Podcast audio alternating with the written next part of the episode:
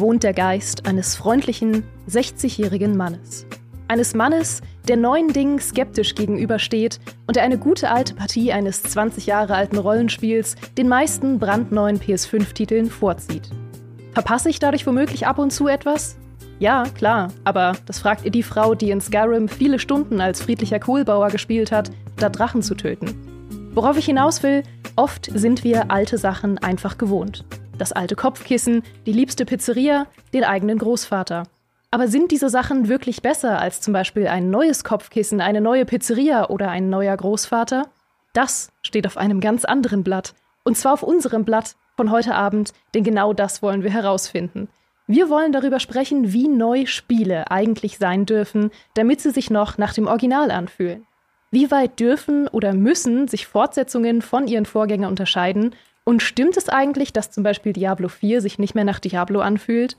Für dieses Thema gibt es natürlich keine besseren Gäste als die ultimativen Gaming-Podcast-Urväter, die Retro noch mehr zu schätzen wissen als ich mein besagtes altes Kopfkissen. An ihrem Podcast Stay Forever kommt ihr nicht vorbei, wenn ihr entweder etwas für Spiele oder für Podcasts oder für beides übrig habt. Ich heiße herzlich willkommen den Mann, der der Legende nach sein Eis am Stiel immer direkt auf isst, weil er keine Tiefkühltruhe hat. Hallo Gunnar, schön, dass du da bist. Hallo, schön, dass ich hier sein darf. Und ich hätte nicht gedacht, dass dieser spezifische Fun Fact mich mal definieren würde in den Augen der Welt.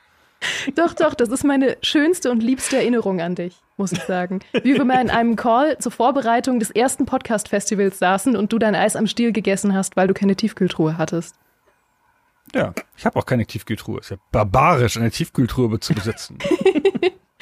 Ich begrüße außerdem den einzigen anderen Menschen neben mir, der immer noch nicht The Witcher 3 gespielt hat. Ich fühle mich also sehr solidarisch mit ihm. Hallo Chris, schön, dass du da bist. Hallo Geraldine, danke für die Einladung und hallo natürlich auch an den Rest von euch und an die Zuhörer da draußen.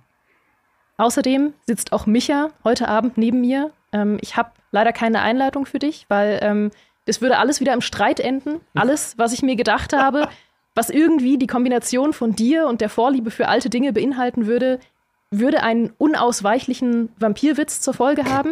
Und ich weiß, dass dich das verärgert, deswegen sage ich nur Hallo Micha. Hallo.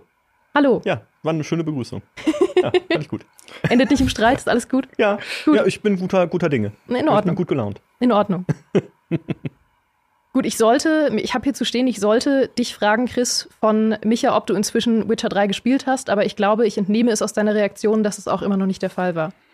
Nein, es ist immer noch nicht der Fall. es ist auf meiner To-Do-Liste jetzt nach dem siebten DLC von Shadow of the Tomb Raider vorgerückt. Also es kann nicht mehr allzu lange dauern. Ist es okay? Wir können es vielleicht parallel machen, wenn ich es eines Tages irgendwann mal mache. Aber vielleicht mache ich es auch. Das wäre doch mal eine Idee. Genau, dann machen wir einen eigenen Podcast, Geraldine, und machen das und spielen das dann so peu à peu durch und äh, machen so eine Art Let's Play-Podcast. Oh, das klingt eigentlich das tatsächlich nach einer unironisch guten Idee, die wir uns notieren hm. sollten. Hm. Das ist tatsächlich eine gute Idee. The Witcher 3, die Wahrheit. ja, das, so machen wir das. Muss man da die Vorgänger kennen dafür? Das wäre nämlich schon das Problem. Komm, wir fangen beim ersten Teil an. Dann haben wir auch dann wirklich, da haben wir auch richtig lange Staffeln. Ja, das stimmt. Ich glaube, um die volle Erfahrung zu haben, müssen wir beim ersten Teil anfangen. Und es ist auch schon eigentlich das Thema von unserem Talk heute, weil wir nämlich darüber sprechen, wie Fortsetzungen von etablierten Spielereien auszusehen haben, damit sie sich noch nach dem Original anfühlen und was das überhaupt alles ausmacht. Was macht überhaupt die Persönlichkeit eines Spiels aus? Die größten Beispiele, die dafür zurzeit existieren, sind zum einen Diablo 4, dass viele Leute gesagt haben, Diablo 4 fühlt sich für sie irgendwie nicht mehr nach Diablo an, weil es zu sehr in diese MMO-Richtung abdriftet und das hat für sie nicht mehr die Identität von Diablo. Wobei Diablo schon immer sehr, sehr unterschiedlich war und schon immer sehr viele verschiedene Zielgruppen angesprochen hat. Was denkt ihr dazu? Hm. Diablo. Sag mal was zu Diablo, Christian. also, ich, da müssen wir Diablo 4 jetzt vielleicht kennen dazu. Das ist schon mal, da geht's schon mal los, ne? Das ist wie bei Witcher 3. Deswegen kann ich jetzt nichts zu Diablo ähm, 4 sagen, aber aus in der Diablo-Historie ist jeder der Vorgänger auf seine Art und Weise anders. Also ich kenne zum Beispiel Leute, mich eingeschlossen, die äh, den zweiten Teil nicht so toll finden wie den ersten. Das ist ja etwas die unpopuläre Meinung. Normalerweise magen, denken die meisten Leute oder sagen die meisten Leute, der zweite war eine Verbesserung zum ersten. Aber sie sind unterschiedlich genug, dass man das dann so festmachen kann, ja? dass man sagen kann, okay, das eine hat mir besser gefallen, das andere weniger. Diablo 3 wissen wir, war nochmal ein größerer Sprung. Das heißt also, na, wenn man sich fragt, ähm, bei Diablo 4 fühlt sich jetzt anders an, dann wäre die, die Rückfrage als, als was? Als welcher mhm. Vorgänger? Als der dritte? Der zweite? Was ist denn das Diablo eigentlich? Ja, komplett. Das ist tatsächlich die Frage. Also ob die eigene Wahrnehmung einer Persönlichkeit eines Spiels auch davon abhängt, welchen Teil man nicht nur überhaupt gespielt hat, sondern auch welchen Teil man zuerst gespielt hat. Ich weiß, dass ich sehr stark davon geprägt bin. Also mein größtes Beispiel ist tatsächlich die Zelda-Reihe. Ähm, mein erstes Zelda war das ungewöhnlichste Zelda, das man sich hätte vorstellen können. Es war Majora's Mask. Und Majora's Mask hat nichts mit den anderen Zelda-Teilen zu tun oder sehr wenig. Es ist ein, noch ein bisschen vergleichbar mit Ocarina of Time, aber das war es auch schon. Und weil das mein erstes Zelda war, vergleiche ich alles, was danach kam, immer mit Majora's Mask und denke mir, ja, ist halt nicht Majora's Mask, ne? Fühlt sich für mich nicht wie Zelda an. und es ist natürlich komplett abstrus, weil das eigentlich nicht die Identität von Zelda ausgemacht hat. das ist ein schönes Beispiel, aber ähm, ich habe dasselbe und jetzt wird es gleich äh, sehr kontrovers für Leute, die die Spiele noch kennen, bei Ultima. Denn das erste Ultima, was ich gespielt habe, ne, klassische Rollenspiele eigentlich, aus der isometrischen Perspektive, wo man eine Gruppe steuert, zumindest in den, sage ich mal, mittelneueren, so Ultima 6, Ultima 7, fantastische Spiele, die man dann, wo man dann diese Gruppe durch die Welt bewegt, Abenteuer erlebt, die Welt erkundet und so weiter. Ähm, das erste, das ich aber tatsächlich alleine gespielt habe, also nicht beim Bruder zugeschaut beim Spielen oder das irgendwie anderweitig erlebt, sondern wo ich alleine bis nachts vor meinem äh, PC saß, damals war Ultima 8. Und Ultima 8 gilt als der Bruch in der Ultima-Geschichte, weil da hattest du keine Heldengruppe mehr, du warst alleine unterwegs, nur noch als dieser Avatar, wurdest in ein komplett neues Setting verfrachtet, das auch nichts mehr zu tun hatte mit dem äh, äh, Britannia, wo man früher unterwegs war, wo immer über die Tugenden äh, gesprochen wurde, die man aufrechterhalten müsse als Avatar, sondern das war eine neue Welt, die dann ja noch von einem alten Bösewicht, von diesem Guardian bedroht wurde, aber ne, also so eine Zäsur auch trotzdem in der Geschichte nochmal. Ähm, plus, es ging weg von diesem ähm, eigentlich klassischen Rollenspiel im Sinne von, ne, ich führe halt viele Dialoge, das gab es zwar auch und ich, ich kämpfe und sowas alles drin, aber es waren so Click-Action-Kämpfe, ne? Also du hast dann dein Schwertchen geschwungen, wirklich per Mausklick. Vorher waren das bisschen so automatische ablaufende Kämpfe. Und es gab so Hüpf- und Kletterpassagen wo man so die beste Szene überhaupt auf so einem See von Stein zu Stein springen musste, um ans andere Ufer zu kommen und dort dann nochmal hochklettern und so weiter. Und die Leute haben gesagt, ist Richard Garriott jetzt verrückt geworden, ja, wenn er so eine Fortsetzung macht zu einer der damals beliebtesten Rollenspielserien überhaupt, äh, deren siebter Teil ja kultisch verehrt wird bis heute von den Leuten, die ihn noch kennen, weil er so eine coole Sandbox Open World hat, in der es halt super viel zu entdecken gab. Und dann macht er Ultima 8. Ja, und ich so, nee, und ich habe halt mit Ultima 8 angefangen und dachte, wie geil ist das? Cool, ich kann da rumlaufen, ich kann gegen Monster kämpfen, ich kann diese Welt erkunden, ich kann von Stein zu Stein springen. Wenn man ins Wasser fällt, dann stirbt man, weil da sind ja Monster drin. Und für mich war das natürlich kein Bruch, weil ich kannte ja die anderen Teile so nicht. Oder hab die zumindest halt selber nie gespielt gehabt. Zumal sie ja noch in diesem mittelalterlichen Englisch war, was, waren, was ich nicht hätte verstehen können damals einfach. Und ich habe mich dann so ein bisschen verliebt in dieses, ja, alleine unterwegs sein. Also für mich ist, ich will nicht sagen, das ist das wahre Ultima, weil heute weiß ich, wie sich's wirklich gehört und was eigentlich die guten Ultimas waren. Aber ich habe das gerne gespielt. Und ich habe äh, viele Jahrzehnte später dann äh, Richard Garriott getroffen und gesagt, ja, mit dem Ultima 8, da gab es ja viel Kritik und so, dass es halt dieser Bruch war. Aber ich fand's gut. Und er so, was? Du also, ja, so quasi. Und endlich sagt's mal einer. Und für ihn war das damals so experimentell und das war für ihn das Diablo vor Diablo so ein bisschen. Und ich so, das sage ich auch immer, Richard.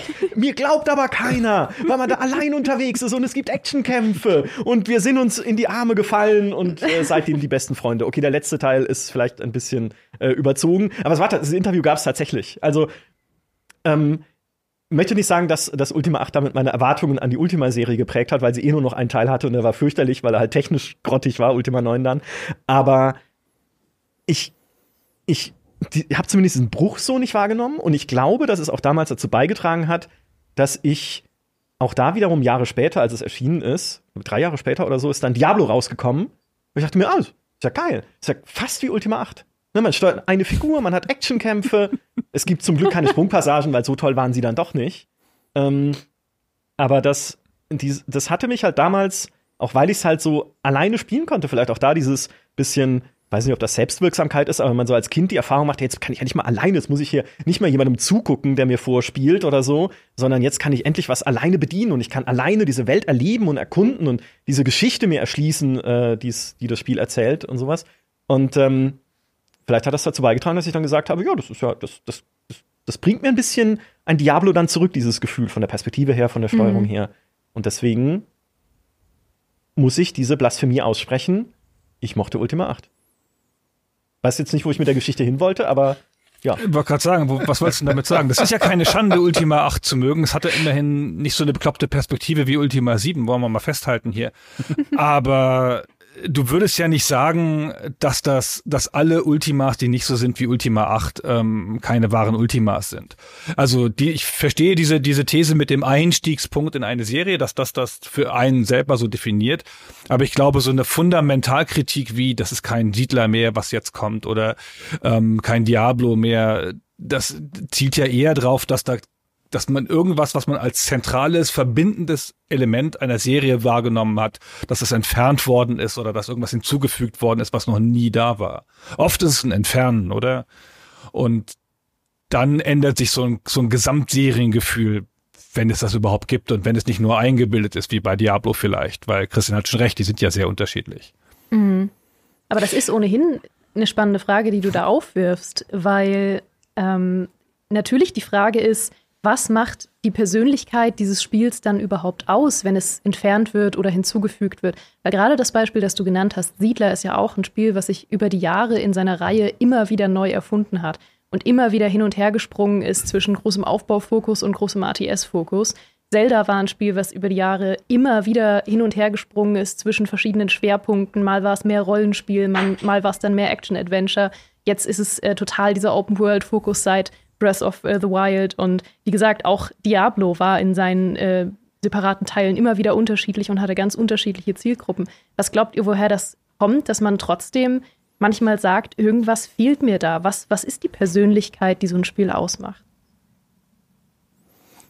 Christian und ich vergleichen das ja in Podcasts immer mit einem Rezept. Also, wenn du halt jetzt einen Ego-Shooter machst heutzutage oder irgendein anderes Genre, aber sagen wir mal einen Ego-Shooter, dann nimmst du halt so bestimmte Zutaten, oder? Die sind auch klar. Du brauchst irgendwas mit der Steuerung und eine, ein Eingabekonzept, einen Lebenspunkt, ein Health-System, Inventar, Gunplay und diese ganzen Untersysteme dazu.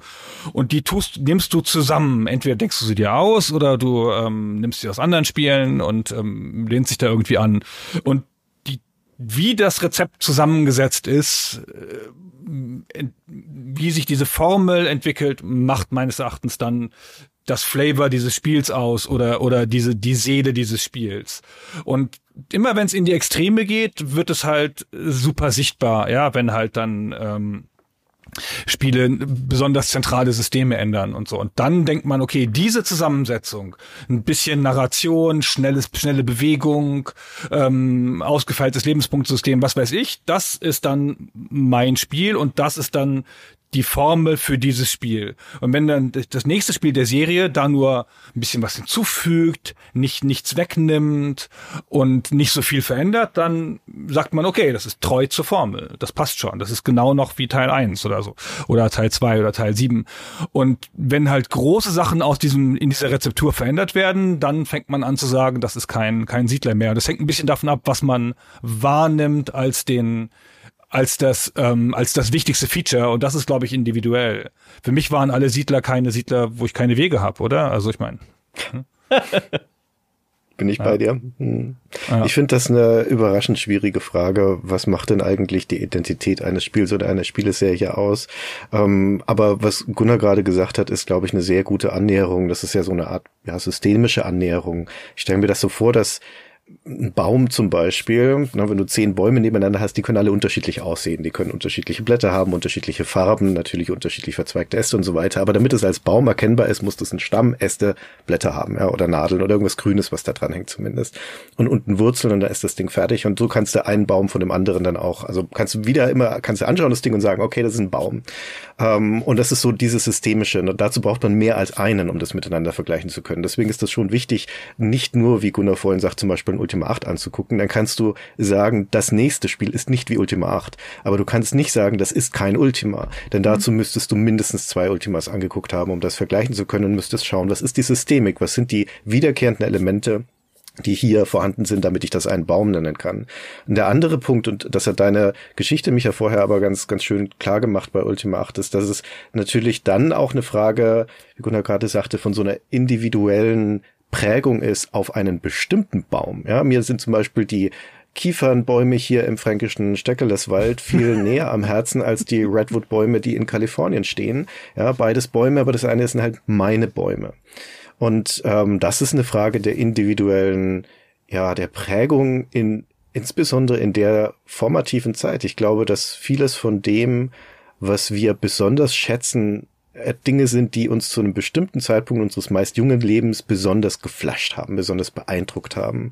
Ich habe und das ist da, wenn wir so unter diesem großen Hubrum der Nostalgie äh, reden, dann ist das sind das ja auch das ist ja unser das Traurige quasi an unserem restlichen Leben ist, dass wir diesen früheren Heiß immer hinterherjagen und das verschaffen wir uns, versuchen wir uns wieder zu verschaffen mit der Nostalgie. Ich war irgendwann Ende der 90er in Fight Club zum Beispiel als junger Mensch in diesem Film und war so begeistert davon, dass ich mir den vier, fünf Mal hintereinander angeguckt habe.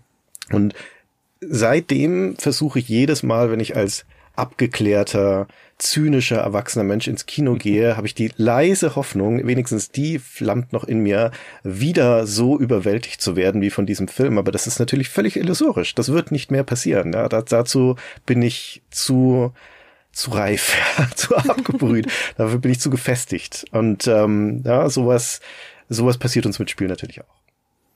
Die Liebeslieder, die ich gehört habe, als ich 18 war, waren alle wahr. Und danach kam nichts mehr. Danach war alles gelogen. Und, und ich möchte noch mal zum, zum Thema Zelda kurz sagen, mein erstes Zelda, so peinlich es ist, das zuzugeben, war Wind Waker. Und ich mhm. würde sagen, alles mit Dungeons ist kein richtiges Zelda. das ist so schön. Ich glaube, das sind die zwei oder zwei von drei Zeldas, die die absurdesten ersten Zelda-Spiele sind, die man spielen könnte. Das dritte ist das mit den Zügen. Oh, oh, oh. Äh, hier, ähm, ja. Tra äh, Phantom Train, Track, Ghost Train. Tracks, Spirit Tracks. Spirit, ja. Ja, genau, natürlich. Das. Ja. Also, das sind die drei absurdesten Picks. Meins ist Minish Cap. Minish Cap auf dem GBA, wo man ja so klein werden kann. Mhm. Aber da dachte ich mir, ne, ist auch isometrisch, bin alleine unterwegs, kann eine Welt erkunden, ist quasi wie Ultima 8. Das sind meine Erwartungen an so ein Spiel. Also, ich ziehe das jetzt durch. Wie Diablo. Ich, um meiner Geschichte vom Anfang Sinn zu geben, ziehe ich das jetzt als Motiv durch diesen ganzen Talk, auch wenn es nicht zum Thema beiträgt. Aber doch irgendwie, weil es ja auch äh, dieses, äh, um vielleicht dem noch mehr, äh, um, um meine Formel ein bisschen noch auszu, äh, auszufüllen, zumindest meine persönliche Formel, das hat ja auch meine Erwartungen geprägt an Rollenspiele in einer gewissen Art und Weise, ähm, weil ich, ne, in Ultima 8 bin ich alleine unterwegs. Damit fängt es ja schon mal an. Ich steuere keine Gruppe, wie in anderen Ultima-Spielen oder natürlich auch in anderen klassischen Rollenspielen. Das heißt, auch da habe ich gemerkt, okay, ich mag das eigentlich, alleine durch diese Welt zu gehen. Und ich mag es auch, nicht unbedingt einer Story zu folgen, weil ehrlich gesagt, von der Geschichte selber habe ich in Ultima 8 auch nicht viel verstanden in meinem Alter, in dem ich damals war. Aber ich mag es auch einfach, diese Welt zu erforschen und zu erkunden. Einfach von Neugier getragen da durchzulaufen und zu gucken, okay, was ist denn hinter dem See, nachdem ich über die Steine gesprungen bin? Was ist denn in der Behausung des alten Magiers, wo ich mir Gegenstände anschauen kann, die überhaupt keinen Sinn haben für das Spiel, sondern einfach nur Easter Eggs sind, die ich nicht verstanden habe. Es gibt äh, in, diesem, in diesem Spiel einen Gegenstand, der ändert die ganze Zeit seine Form vom Würfel zur Pyramide zur Kugel. Ich weiß nicht, ob die Reihenfolge stimmt, aber das sind die drei Formen, die er annehmen kann. Und ich dachte mir, oh, das ist bestimmt ein Secret das ist bestimmt ein Gegenstand, den ich an einer ganz bestimmten Stelle ganz toll einsetzen muss, damit irgendwas absolut Fantastisches passiert. Und ich habe mit diesem Ding rumexperimentiert, es mitgenommen und überall geguckt, okay, vielleicht hier oder da, wo so eine Felsspalte ist, wo ich denke, vielleicht sieht man da was, vielleicht kann ich es da hinstellen und es öffnet sich der Fels äh, in eine neue Levelumgebung oder so. Nee, das Easter Egg ist einfach, das bildet das damalige EA-Logo was diese drei Formen waren. Das ist das Easter Egg von diesem Gegenstand. Ähm, aber in meiner Fantasie war es viel mehr. Und so spiele ich bis heute Spiele. Deswegen mag ich ja bis heute auch Sandboxen so gerne oder auch sowas wie ein Elden Ring, wo man halt einfach guckt, okay, was gibt's da? Äh, wo wirkt irgendwie eine Wand komisch, dass ich mit dem Schwert draufhauen kann. Vielleicht ist da ein Geheimraum und irgendwann bin ich paranoid und hau auf jede Wand, weil Elden Ring sagt mir nicht, ob eine Wand komisch ist oder nicht, weil wenn sie nicht komisch ist, ist genauso ein Zeichen, dass da ein Geheimraum sein könnte. So. Und mit so einer mit so einer kindlichen Neugier zu, durch so ein Spiel zu gehen. Das erste, in dem ich das erlebt habe, war tatsächlich ein Ultima 8. Und das ist für mich bis heute wichtiger, als dass es irgendwie eine packende Geschichte gibt an irgendeiner Stelle oder dass ich Gefährten und Gefährtinnen habe in einem Spiel. Was interessieren mich denn äh, Aiolo und Dupré und so und diese ganzen äh, Avatar-Speichellecker, äh, die in Ultima so rumstromern? Mir alles wurscht. Das sind halt verehrte Figuren wahrscheinlich oder höchstwahrscheinlich in der Ultima-Community. Aber für mich nicht maßgeblich für so ein Gefühl, das ich haben möchte in so einem, in so einem Rollenspiel. So, mhm. jetzt könnt ihr das wieder sinnvolle Sachen sagen. Ähm, ich bereite meinen nächsten Ultima 8 Loblied. Das äh, hatte ich ja schwer, schwer beeindruckt, das Spiel. Das freut mich so viel Positives über Ultima 8 zu hören. Ja. Aber das, ich meine, das, was du beschreibst, Micha, äh, ist ein erstes Mal, ein magisches erstes Mal. Ja, Und erste genau. Male sind ja immer magisch. Da ist das, da ist noch die Welt der Möglichkeiten liegt da noch vor uns. Das ist wie ein Puzzle, wo du entdeckt hast, dass man da das Teile aneinander hängen kann, das erste Mal. Ja, und dann macht's Klick und man Ach, stellt fest, wow, ey, wow, das ist ja der Hammer. Und was wird da wohl ein Bild dabei, für ein Bild dabei rauskommen? Und je mehr Erfahrungen du machst, ähnliche Erfahrungen, mehr Spiele du spielst, desto vollständiger wird dieses Puzzle. Du verstehst auf einmal, wie die Dinge funktionieren. Sachen sind besser, Sachen sind schlechter. Du kannst vergleichen, einordnen. Und damit schwindet die Fantasie, damit schwinden diese Möglichkeiten, die fallen zurück auf Realitäten und dann ist es, äh, na, das was bleibt, glaube ich, ist dieses Nachwehen, dieses Gefühl von diesem ersten Mal, diese Sehnsucht, das wiedererleben zu können, dieses erste Mal und wie gesagt, dem jagen wir da hinterher. Aber um da auch mal eine Klammer dran zu machen, ich hätte eine Frage an euch beide, um nochmal den, den Bogen zurückzuspannen zum Thema Diablo. Ähm, wenn ihr habt ja schon beschrieben, dass Leute sagen, das ist kein Diablo mehr. Darf ich euch mal fragen, wie ihr Diablo definieren würdet? Was uh. ist für euch die Essenz von Diablo? Uh. Also was für mich die Essenz von Diablo ist, ist Loot. Aber auch das, ne, das ist ja genau das, was Geraldine vorhin angeschnitten hat. Die Erwartungen an einen Diablo differieren sehr stark, je nach Zielgruppe, nicht nur davon abhängig, welchen Vorgänger ich gespielt habe. Hatten wir schon das Nicht Thema. ablenken jetzt. Nein, nein, nein. Definition bitte. Der Loot, habe ich ja schon gesagt. Sagen, wo will er denn Deine Definition. Vielleicht ist er wieder bei Ultima 8 und hat die Frage nicht beantwortet. ja, genau. ja, das gute alte Loot in Ultima 8. Ich suche bis heute diesen formwandelnden Stein in Diablo. Irgendwo muss er sein. Ha, so, nein, okay. aber pass auf, das ist ja, das ist ja die Kern, also für, ich würde sagen, die Belohnungsspirale, ne? Ich will immer besser werden mit meinem Helden, ich will Balken füllen, ich will immer mächtiger werden und dann ist es eine Power Fantasy. Einfach, ne? Mhm. Ich will und genau. Das hat Diablo 4 nicht. Doch, doch, doch, doch. Deswegen oh, ist ja okay. für mich zum Beispiel auch in Diablo 4 überhaupt keine Abkehr von irgendwas. Also ich persönlich würde sagen, ich hatte in der Beta viel Spaß damit. Ich, ich habe natürlich kritische Dinge und sowas, die man noch nicht einschätzen kann, wie es dann später wird und ob sie die Balance hinkriegen und ob es alles wirklich Spaß macht was es später an Spielmechanik gibt, aber im Kern glaube ich, zumindest bisher, dass es mir diese Power Fantasy wieder geben wird, aber das bin halt nur ich.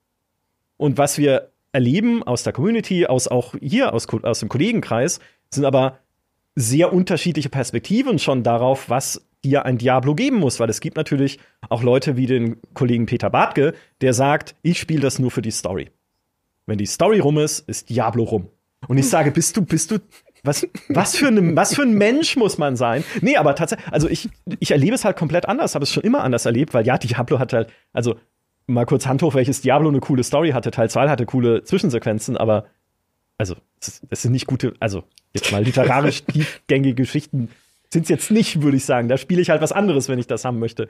Ähm, aber äh, ich sage halt, ein Diablo fängt erst an nach der Story. Also wenn ich halt dann weiter meinen Charakter ausbaue, wenn ich mich freue, dann irgendwie nach 30 Stunden Grind eine noch bessere Rüstung zu finden. Und ja, ich weiß, wie schrecklich das jetzt klingt, während ich es sage, ne? Viele von euch, äh, ich behalte schon den Chat im Auge, ob ich, äh, ob ich schon gekickbannt werde von euch.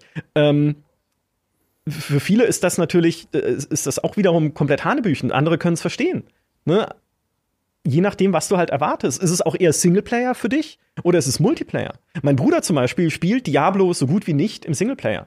Der geht halt ins Battlenet, sucht sich irgendwelche Leute, oft sogar in, äh, äh in irgendwie ganz durch Europa verstreut, also nicht irgendwie einen festen Kreis, mit dem er da spielt, eine Gilde oder was auch immer, sondern einfach in Diablo 3 irgendwelche drei Randos oder sowas, mit denen er dann äh, Nephalem-Portale durchschnetzelt.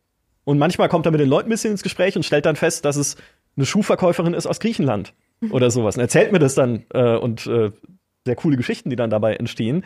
Aber wo ich da wieder sage, das, der Multiplayer-Teil, juckt mich überhaupt nicht. Deswegen würde ich dann bei Diablo wieder sagen, ist mir doch völlig egal, dass es jetzt, ein, also, dass es so einen sehr starken Online-Fokus hat mit einer Shared World. Lass mich doch mit anderen Menschen in Ruhe. Mhm. Ne? Das ist doch kein Diablo mehr, wenn da andere Leute unterwegs sind. Also, es ist, äh, es sind, es sind viele Perspektiven, die auf so ein Spiel einwirken können. Ja. Für mich ist Diablo immer gewesen, es im Koop zusammen mit Maurice Weber zu spielen und ihm in alle dramatischen Zwischensequenzen reinzulachen was ihn bis heute sehr verärgert. Aber zu meiner Verteidigung, er hatte zuvor ein sehr lustiges Item gefunden. Er hatte zuvor eine stinkende Hose gefunden, die irgendwie alle Gegner in der ersten Reihe ohnmächtig werden lässt, weil die Hose so sehr stinkt. Und das war sehr lustig. Ja, die hatte ich auch schon mal. Ja, hm. es ist eine sehr lustige Hose. Ja. ja. Darüber habe ich halt das ganze Spiel über gelacht. Er hat sie auch das ganze Man Spiel muss über dabei gewesen sein. Man muss, man muss dabei Wenn es die in Diablo 4 nicht gibt, ist es kein Diablo mehr. Aber wenn es die gibt, ist es Diablo.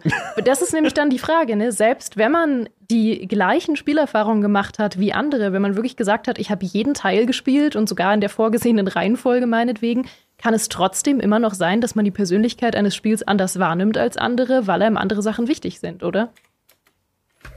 Ich finde das, das ganz interessant und auch ein bisschen lustig, was ihr da gerade so über Diablo gesagt habt. Ähm, die Elemente, die ihr genannt habt, die ja überwiegend spielmechanische sind, wobei auch sowas wie Power Fantasy zum Beispiel dabei war. Ich erinnere mich noch, als Diablo 3 damals dann raus war, dass einer der großen Kritikpunkte war, dass das nicht mehr düster genug ist. Mhm. mhm. Dass das, dass ein ja. Diablo muss gritty sein, muss dunkel sein. Und auch in der Vorberichterstattung zu Diablo 4 spielte das eine große Rolle. Das hat Blizzard nämlich ähm, erkannt und jetzt ist es endlich auch wieder, es ist wieder düster und blutig und sowas. Und ich glaube, dass diese immersiven Elemente unterschätzt werden, wenn es darum geht, darüber zu sprechen, was ist die Identität eigentlich von der Serie? Was, was wünschen sich Leute? Wo fühlen sie sich wieder zu Hause? Dass das ganz viel auch mit Worldbuilding zu tun hat, mit Stimmungsaufbau zu tun hat. Also trifft ein Spiel, ein Nachfolger den gleichen Ton wie der erste Teil. Ganz unabhängig von den Spielmechaniken. Ganz wörtlich übrigens, ja, auch vom, vom, vom Writing her trifft das Spiel den Ton. Es gibt ja Spiele, die sind ein bisschen lustig und es gibt Spiele, die sind leicht ironisch und es gibt Spiele, die sind so wie ein, wie, wie wenn Manowar ein Spiel geworden wären. ähm, und wenn das Spiel davon abweicht, ist das ja ein wesentlicher Bestandteil des, des Rezeptes sozusagen, ja. Für mich war das Diablo immer so ein Spiel, also für mich ist das ganz klar definiert über den Kampf auch gar nicht so sehr über das Metaspiel, sondern über den Kampf. Und ich finde, dass drei und vier den Kampf fundamental anders gemacht haben. Meine Erinnerung an den Kampf von Diablo 2 ist so wie Vampire Survivors. Alles stürzt auf mich ein, in so einer, in so einer riesen Menge an kleinen Kreaturen, so. Und ich mache immer Flächenschaden, Flächenschaden, Flächenschaden. Und, ähm, das erscheint mir jetzt bei den neueren Teilen da nicht mehr so zu sein. Die sind eher, weiß ich auch nicht, langsamer oder so. Aber vielleicht ist das auch nur meine, meine, meine schwache Erinnerung an ein Spiel, das ich lange nicht mehr gespielt habe. Äh, ich würde sagen, in Diablo 3 und Diablo 4 haben sie die Kämpfe ja, oder sagen wir, alleine von den Animationen her einfach wuchtiger gemacht und dynamischer gemacht. Ne? Also, dass du, wenn du ein Skelett zerschlägst, fliegen halt die Knochen in alle Himmelsrichtungen davon. Oder äh, prallen dann noch von Wänden ab und es fühlt sich einfach haptischer an, ne? Ein, mit dem Streitkolben irgendwo drauf zu hauen. Das war ja de also der große Schritt eigentlich im Kampfsystem und im Kampfgefühl, ne? ähm, den sie gegangen sind. Aber wenn ich das jetzt spiele, und sage, also, ne, wenn ich jetzt ein, äh, auch ein Diablo 3 gespielt habe oder so, dann verfärbt sich das in meiner Erinnerung, dass ich sage, ja, so waren die Kämpfe in Diablo schon immer. Also so Wucht und Schmackes und das ist halt richtig so bammt, wenn man halt auf irgendwas draufhaut. Und dann spiele ich irgendwie Diablo 2 Resurrected, wo sie es aber schon ein bisschen überarbeitet haben im Remaster oder im Remake. Ähm, und ich spiele halt nochmal Diablo 2 Original und sehe so, uh, uh, okay, da hau ich halt auf diesen, okay, äh, das, das, der, der Pixel-Dämon reagiert ein bisschen drauf, wenn ich mit dem Schwert drauf streichle, aber also die, der richtige, ähm, wie hat Blizzard immer gesagt, der Umf, ist, der war da noch nicht da. Also das haben sie ganz das, da würde ich weitergedreht. Da würde ich dir widersprechen, mich. Also für die, für seine Zeit, ähm, Diablo war ja 1996, da war das Trefferfeedback super. Das sind diese, das sind ja die Viecher dann, die Skelette sind so umgefallen oder die Viecher sind so mit so einem schmatzenden Geräusch zerspratzt. Ja, da sind jetzt vielleicht nicht die Teile durch die Gegend geflogen, aber diese Todesanimationen mit den dazugehörigen Sounds waren für die Zeit genau das. Die hatten diesen Umf.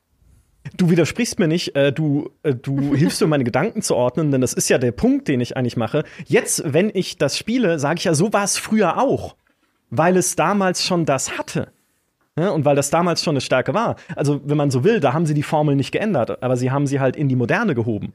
Ist ja genau der Grund. Es ist wie wenn ich äh, Homeworld Remastered spiele heute, weil es jetzt auch schon wieder ein paar Jahre alt, ähm, und da diese detaillierten Raumschiffe sehe und sage, oh, so hat Homeworld schon immer ausgesehen. Mhm. Ne, diese Wahn, da kann ich jede Luke kann ich erkennen an diesen Raumschiffmodellen. und dann spiele ich wieder das Original Homeworld 1 von 1999 und denke mir, was ist das für ein Pixelmatsch auf diesen Schiffchen? Aber für 1999 sah es natürlich fantastisch aus. Nicht nur wie detailliert die Schiffe waren, sondern auch die Lichtstimmung in den Levels, die Hintergründe, die halt toll aussahen und so.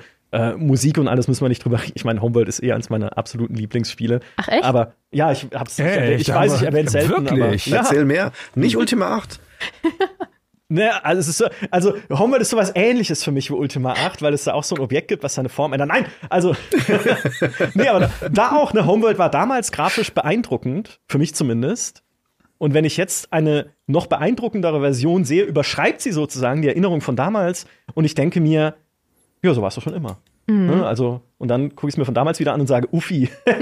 naja, das ist halt die Mobile-Version da, die, die alte, die wir damals gespielt haben. Und ich glaube, das oder ich weiß nicht, vielleicht, oder zumindest als These mal in den Raum gestellt, vielleicht ist das ein Merkmal für eine, für eine gelungene Art der Fortsetzung oder in dem Fall des Remakes, des Remasters, dass ich ein Element sehe, was mich schon immer beeindruckt hat an diesem Spiel, aber halt übersetzt auf moderne Darstellungskonventionen, auf moderne Grafik, auf moderne Sounddesign, auf moderne äh, Haptik, Bedienung, wie auch immer. Ne? Also, dass mhm. man es schafft, irgendwie so was Altes zu nehmen und in die Moderne zu verpflanzen, dass man denkt, okay, so, so war es doch schon immer.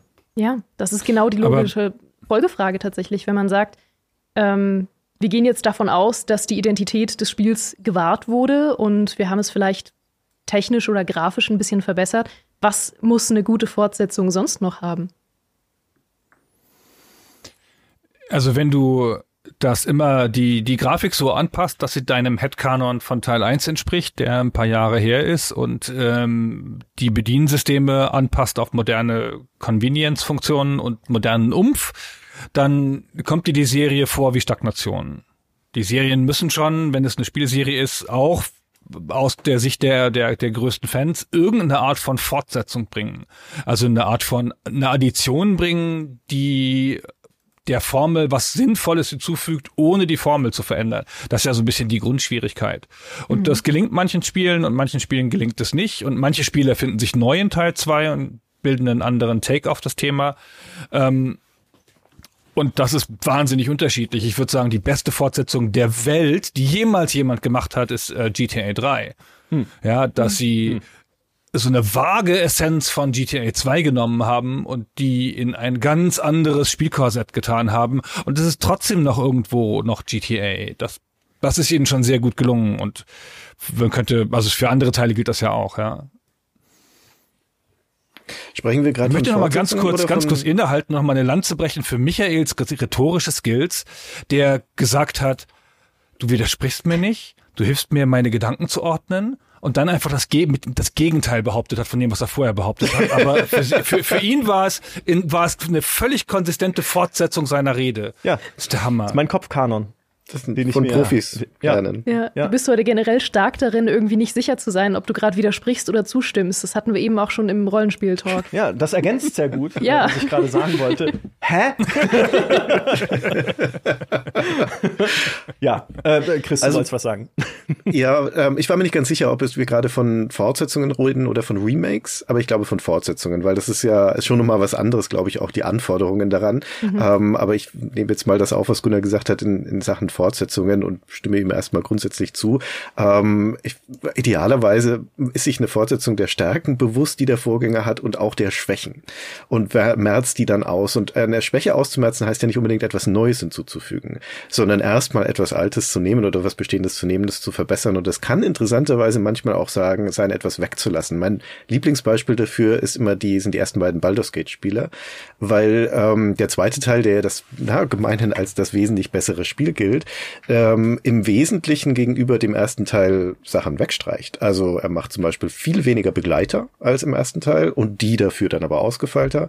Und es ist insgesamt auch eine kleinere Welt, was ein bisschen bizarr ist, weil Baldur's Gate 2 schon immer noch ein riesiges Spiel ist. Aber es hat längst nicht so viele Schauplätze wie der erste Teil und nutzt die dafür dann aber auch besser. Da ist dann nicht so viel Leerlauf drin. Das heißt, es ist ja, immer, bedenken, dass Baldur's Gate 2 eben dieses riesige Spiel ist, aber es ist trotzdem das kompaktere. Und das heißt also, eine Fortsetzung zu machen, die den Spirit sozusagen aufgreift, heißt auch nicht zwangsläufig, dass das äh, vollkommen identisch zu dem sein muss, was im Vorgänger passiert ist. Wenn wir uns die Final Fantasies zum Beispiel anschauen, die spielen ja in jeder einzelnen Episode immer mit ein, einer neuen Welt, mit einem völlig neuen Setting und neuen Charakteren. Da wird ja erzählerisch nichts übernommen aus den Vorgängern. Und trotzdem ist kein Zweifel, dass es Final Fantasy Spiele sind. Also das heißt nicht, dass man da keine Beweglichkeit hätte bei Fortsetzungen, sondern das Entscheidende ist halt zu wissen, was ist denn eigentlich der Kern von meinem Spiel, was ist eben das Entscheidende, was, was meine Spielidentität ausmacht, wie wir es vorhin schon versucht haben einzugrenzen und das mitzunehmen und drumherum kann man dann Dinge verändern. Aber es ist, was auch wichtig ist, und das wurde ja auch schon gesagt, ist, dass es aber auch auf dem Stand der Technik sein sollte. Also, wenn ich eine Fortsetzung habe zu einem drei, vier Jahre alten Spiel, die heute rauskommt, dann sollte das den aktuellen Stand der Technik widerspiegeln. Und um da noch ganz kurz schnell etwas dazu zu sagen, was Micha vorhin gesagt hat, ähm, das ist, glaube ich, auch ein ganz wesentlicher Teil ähm, oder ein Aspekt, der, der manchmal unter die Räder kommt bei Remakes. Ich weiß, ich springe ein bisschen im Thema, aber ich wollte den Gedanken nicht verlieren. Ähm, wenn ein Spiel, das zu seiner Zeit technisch beeindruckend war, wieder neu aufgelegt wird und ist nicht mehr technisch beeindruckend, dann kann ein Teil dieser Essenz verloren gegangen sein. Mein Lieblingsbeispiel in da sind immer die Monkey Island Spiele, die ja mit den Special Editions Neuauflagen bekommen haben. Und die ersten beiden Monkey Adve Island Adventures waren zu ihrer Zeit 1991 technisch brillant. Der zweite Teil mit das erste Mal eingescannte Hintergrundgrafiken, dieses fantastische IMU-System. Also das waren, die waren mit der, die waren prachtvoll, die waren imposant, das waren teure Spiele für ihre Zeit. Und dann kommen diese Special Editions raus und sind halt so hingerotzt, das Ding, ja. Also ich sehe die in dem, zu dem Zeitpunkt denke mir, da ist nichts davon ist State of the Art. Ja, das mag nett gemeint sein, aber nett gemeint ist halt nicht, nicht gut. Und ähm, das tut mir weh. Ne? Das, das tut mir weh, wenn ich sehe, dass zu diesem Kern von alten Spielen gehört eben zum Teil auch die technische Exzellenz in ihrer Zeit und, und zwei, im Zweifelsfall auch das teuer gewesen sein, ja, für ihre Zeit teuer gewesen sein. Und bei allem Verständnis, warum das vielleicht heutzutage nicht mehr geht, es fehlt halt dann doch was, wenn diese Spiele dann rauskommen und sind nicht mehr technisch exzellent heutzutage. Mhm.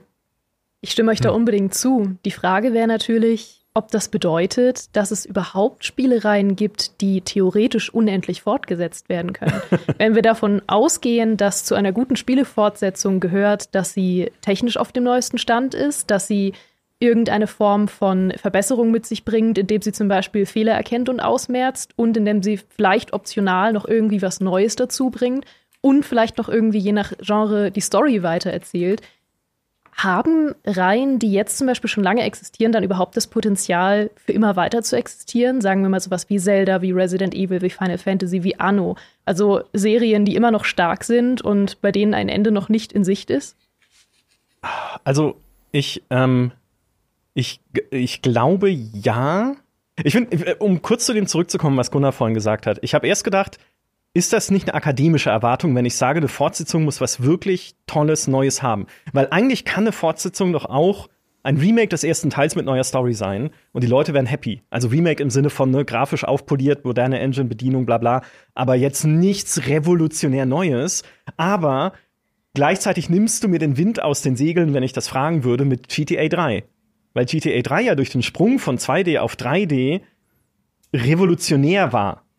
Ja, obwohl man damals ja noch die Sichtbegrenzung hatte mit dem Nebel und so, es war jetzt halt kein spektakulär tolles 3D, wie wir es heute erleben, aber natürlich halt ein Fortschritt und eine, eine Magnitude der Verbesserung, dass du, dass du aus allen Wolken gefallen bist, wie du das zum ersten Mal gespielt hast. Mhm. GTA 3, wo man vorher halt nur dieses isometrische Platte von ne, Pixel-Auto rumfahren hatte in, in GTA 2. Und deswegen wäre ein bisschen der Gedanke, den ich hätte bei dem Thema, kann eine Serie ewig leben? Oder wie, wie lange ist ewig, ne? Aber wie lange kann man es weitertreiben, bis, äh, bis die Leute sagen, oh Gott, bitte hört auf damit. Bitte hört auf mit Zelda Nintendo. Das wird nie passieren. Bitte hört auf mit Mario. Wer sagt denn sowas? Was für ein Mensch muss man sein da auch wieder? Aber ähm, man, äh, je, wenn sie lange leben soll, müsste man vielleicht zumindest in regelmäßigen Abständen neue Revolutionen für sie finden von einer ähnlichen Tragweite wie diesen Sprung von 2D auf 3D. Den Fallout ja auch gemacht hat beispielsweise, ne? von Fallout 2 auf Fallout 3. Da nicht, dass es halt eins zu eins dieselben Stärken hatten, Fallout 3 wie der zweite Teil, was Geschichten erzählen angeht. Aber Alter in 3D durch diese Welt zu laufen und diese Ruinen halt in der Ego-Perspektive erkunden zu können, ist halt ein komplett neues und anderes Spielgefühl, als es vorher da war. Und trotzdem ist es immer noch auch Fallout mit dem schwarzen Humor, mit ähm, ja, mit all dem, was halt an, an ikonischen Elementen drinsteckt, mit dem Vaultboy und sowas.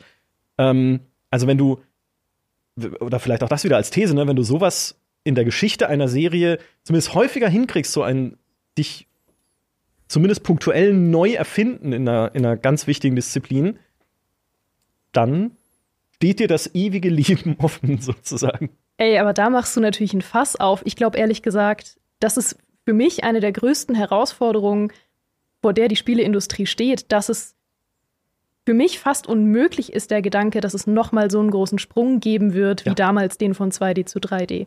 Also der vergleichbarste Sprung, den es vielleicht spielmechanisch und technisch noch gab, war dann die offene Spielwelt. Und seitdem kam eigentlich nichts mehr, was so dermaßen Spiele verändert hat. Und ich weiß nicht, ob sowas nochmal kommt. Doch, das gibt's aber halt nur äh, in technischer Hinsicht, nämlich VR beispielsweise. Naja. Naja, ich sage nicht, dass, also ne, nicht bei allem, aber das ist ja, das ist ja eine der, der zugrunde liegenden Fragen, wenn du sagst, wie neu darf ein Spiel sein. Das sind ja halt technische Meilensteine. Ne? 2D auf 3D war halt ein technischer Umschwung. Ne? Plötzlich, also man gab vorher auch schon 3D, aber halt, ne, dass man halt äh, gesehen hat, hey, Spiele haben jetzt auch diese Tiefenperspektive. Und bei VR ist es halt auch wieder, es ist eine neue Art, ein, ein liebgewonnenes Spielprinzip erleben zu können, wie dann halt von einem Half-Life 2 auf ein Half-Life Alyx. Mir fallen nicht viele Serien ein, die jetzt den Sprung das ist das einzige Beispiel, so geschafft oder? Hätten. Nee, Resident Evil hätte ich noch mit Resident Evil 7, ja. was ja dann auch ja. nochmal immersiver ja. war. Aber das gelingt halt jetzt nicht vielen, weil die Technologie noch nicht da ist, weil sie halt schwer zugänglich ist, wenn man sie nicht erlebt hat. Ähm, ne, also bei allen Hürden natürlich, die vor der äh, VR steht oder Augmented Reality, wenn das mal kommt, oder der Gehirnchip oder was auch immer dann die Zukunft bringt. Ähm, aber äh, vielleicht ist halt wirklich dieses Neuerfinden auch irgendwo nur noch möglich, wenn es so technologische Sprünge gibt. Weil jetzt noch mal das neue Far Cry hat halt noch mehr Fernsicht. Ja, also ja toll, schön, dann sehe ich halt den Berg da. Also ich, ich würde finde, sagen, ja. ja, Gunnar, mach du, mach du zuerst. Ich finde, dass das ist ein bisschen ich weiß auch. Also andersrum. Ich glaube, eine Serie, die lange lebt, die viele Serien, die lange leben, ich habe das nicht recherchiert, ich behaupte, das ist einfach und dann müsst ihr mich widerlegen.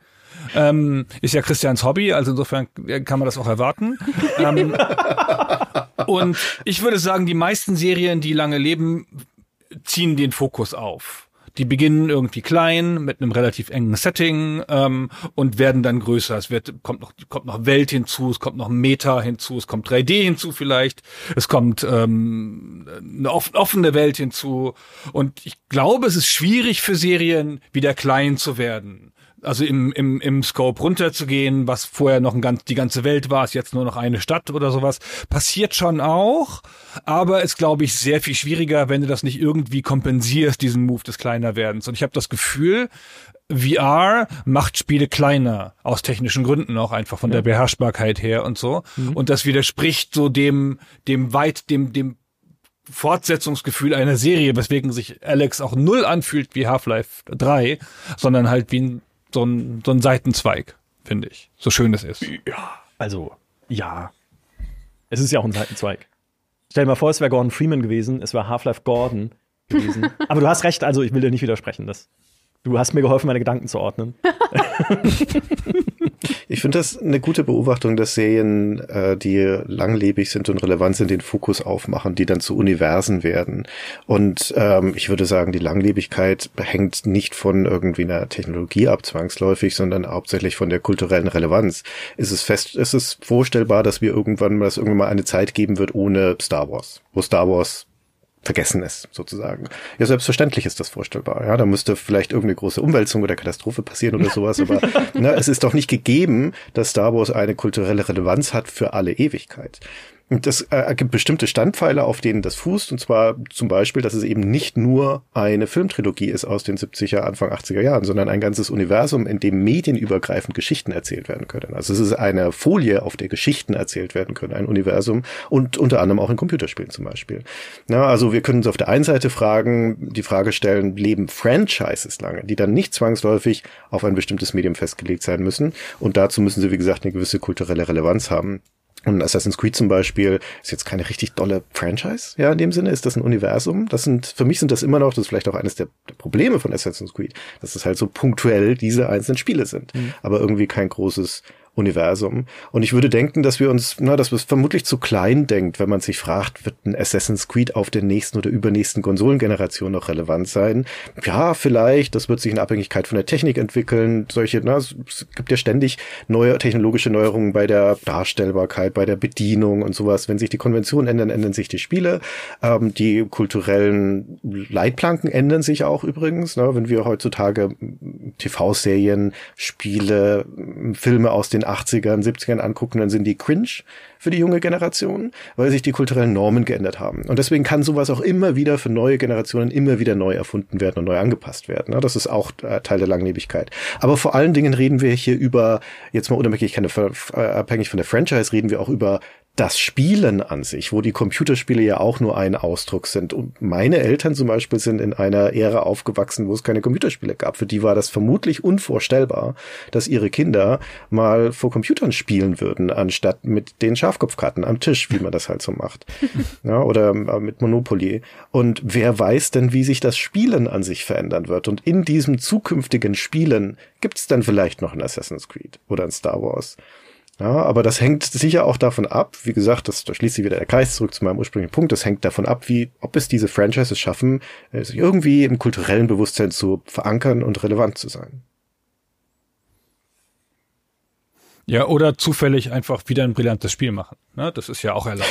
Also du kannst auch einfach ein brillantes Spiel machen, das noch zufällig, zufällig dasselbe Setting hat oder der, der, dieselbe DNA wie ein anderes, aber es wird nicht geliebt wegen seiner, seiner Herkunft, sondern weil es für sich steht. Ich ist meine meine Theorie ist, dass die Elder Scrolls Serie einfach nur eine Kette von Spielen ist, die zufällig wieder gemocht werden, weil es so einen Bedarf gibt und dass niemand niemand jemals Daggerfall gut fand, aber trotzdem es war es es möglich war Oblivion gut zu finden.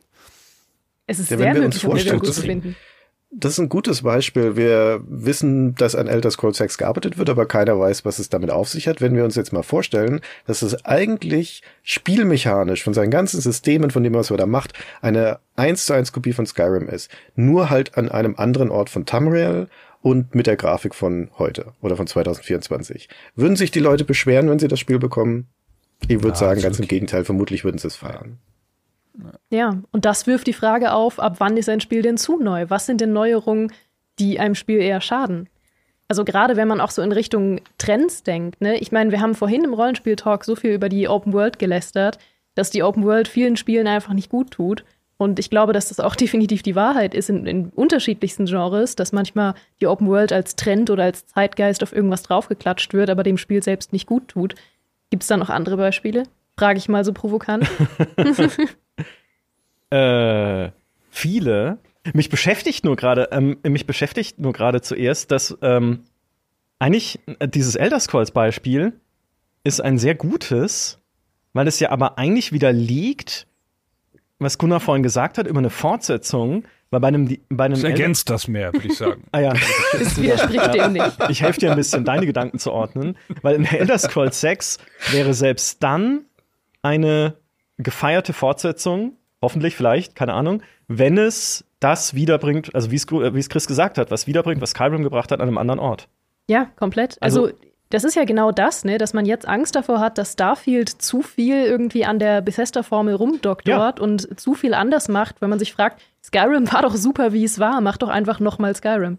Aber das heißt ja dann eigentlich, Leute, und jetzt aber wichtige Einschränkungen, die die alten Teile kennen, wollen doch überhaupt nichts Neues. Sie wollen das, vielleicht das Kondensat dessen, was vorher cool war. Ja, Baldur's Gate ist auch ein schönes, ein schönes Beispiel. Mir war gar nicht klar, dass es kleiner ist, habe ich nie so empfunden. Aber äh, wenn du das sagst, glaube ich dir das. Ähm, Und klar, wenn du es halt einfach besser füllst mit coolen Geschichten oder mit besseren Geschichten, als du sie erlebt hast im ersten Teil, wo du schon dachtest, oh, ist ja toll hier mit meiner Gruppe, die es nicht braucht, die Ultima 8, aber hey, sie ist da, mit, mit der irgendwie schöne Geschichten zu erleben. Aber im zweiten Teil ist es auch viel geiler, wenn ich dann in, in der Kanalisation dieses UFO finde oder mit einem Beholder diskutieren kann oder die Gedankenschinder mich äh, Gedanken schinden und was weiß ich, oder ich meine eigene Burg besitzen kann als äh, Paladin oder meine eigene Druidenhain oder whatever. Ähm, also noch viel tollere Erlebnisse, die man machen kann. Ähm, das ist ja jetzt keine Neuerung im, im technischen Sinne, es ist keine Neuerung, was das Gameplay angeht. Es ist einfach nur das, was den ersten Teil schon cool gemacht hat, verdichtet, mhm. sozusagen. Und ich möchte bei der Bethesda-Formel dazu sagen, dass es einfach ein Genre ist, von dem es verdammt wenig Spiele gibt.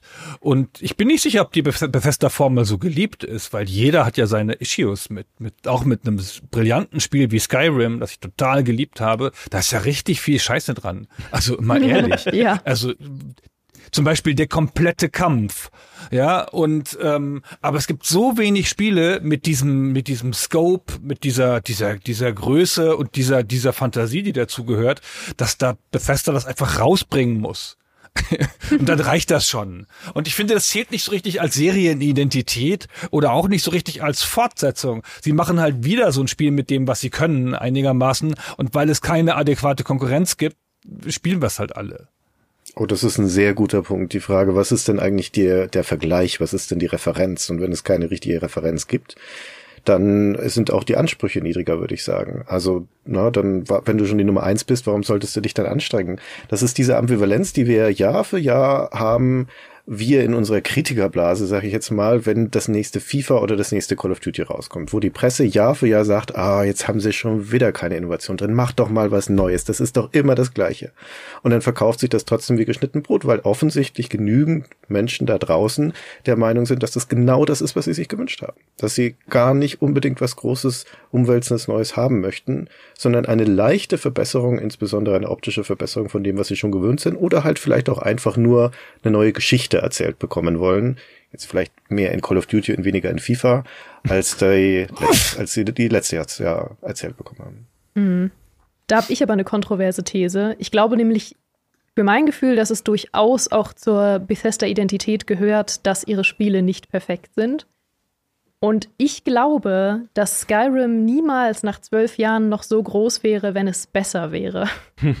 es ist jetzt eine wilde These, aber viel von dem heutigen Content, der Fanliebe, den unendlichen Mods, die rausgebracht werden, kommen entweder aus einem Wunsch der Verbesserung, aus einem, hey, hier war irgendwas nicht perfekt, also schreibe ich da eine aufwendige Mod für, oder aus einem, dieses Spiel ist so breakable, wenn man weiß wie, dass es einfach Spaß macht, es auf kreative Weisen kaputt zu machen. Das ist teilweise die komplette Identität von gewissen Skyrim-YouTubern, die das seit Jahren machen und die immer noch neue Wege finden, Skyrim kaputt zu machen oder zu speedrunnen oder ähm, anderweitig irgendwie kreativen Quatsch damit anzustellen. Und ich glaube fast, dass es durchaus Teil der Identität ist, dass Skyrim nicht perfekt ist. Das ist aber ein Teil der, der kulturellen Relevanz, die Chris gerade angesprochen hat. Ja. Weil dieses äh, Gaming-Video, Live-Video, ich meine, wir nehmen das im Livestream gerade auf, ne?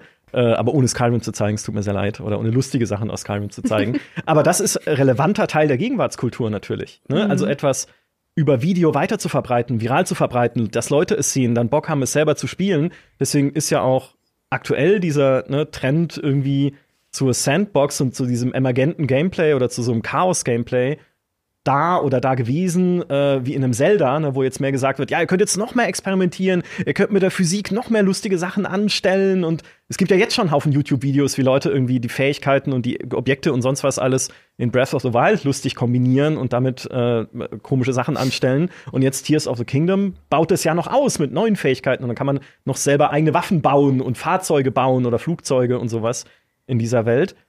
Und ich glaube, das ist halt ein, ein auch äh, zumindest jetzt auf, auf Video bezogen, eine, ein Weg, wie kulturelle Relevanz entstehen kann, einfach dann zu sagen, ja, ihr könnt halt einfach viel Quatsch anstellen und anderen davon erzählen.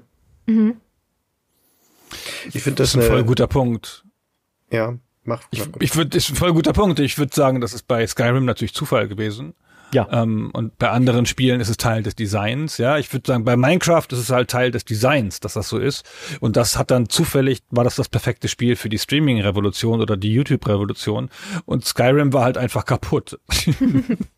Und das hat irgendwie gepasst, das stimmt schon. Aber es ist eine sehr gute Beobachtung, das stimmt. Ja, ja da schließe ich mich auch an, das ist eine wirklich gute Beobachtung. Ich überlege gerade, spekuliere gerade so ein bisschen innerlich, ob man im Bezug auf die Langlebigkeit von solchen Serien dann vielleicht zwei Stränge aufmachen kann, nämlich einmal den Strang von Spielen, die zur Beschäftigung, zur langfristigen Beschäftigung mit ihnen einladen, weil sie kaputt sind oder weil sie sehr offen sind, weil sie irgendein Angebot machen, dass Spieler mit ihnen lange interagieren können, wie in Skyrim oder in Minecraft.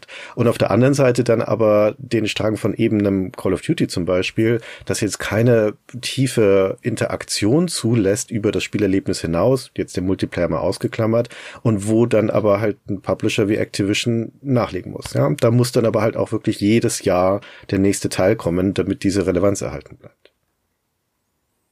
Ich, ich glaube, Call of Duty ist äh, hektische Nostalgie. Weil es einfach, du bekommst, ist jetzt, es ist auf du bekommst jedes Jahr zuverlässig das, was dir schon die letzten zehn Jahre immer auch jedes Jahr Spaß gemacht hat. Mhm. Also es ist einfach kompakter, ist kompaktere Nostalgiezyklen, wenn man so möchte. Ja, gut, ist ein bisschen überspitzt, aber ne, einfach diese sagen zu können, hey, ich weiß, ich liebe FIFA beispielsweise oder ich liebe Madden oder halt eine Sportserie, die jedes Jahr rauskommt, NBA 2K oder wie auch immer.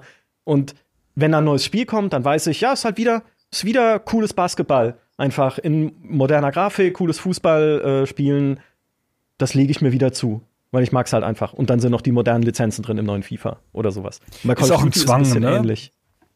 Bei, bei kompetitiven Multiplayer-Spielen ist ein Zwang, weil Teile der Community umziehen wollen und andere dann mit umziehen müssen auf das neuere Spiel oder weil Server abgeschaltet werden oder sonst irgendwas. Also da gibt es einen, einen, einen Grund von außen, das neue Spiel zu bevorzugen, ja? das neue Spiel damit möglich zu machen. Stimmt, stimmt. Bei Counter-Strike spielst du einfach seit zehn Jahren dasselbe Spiel.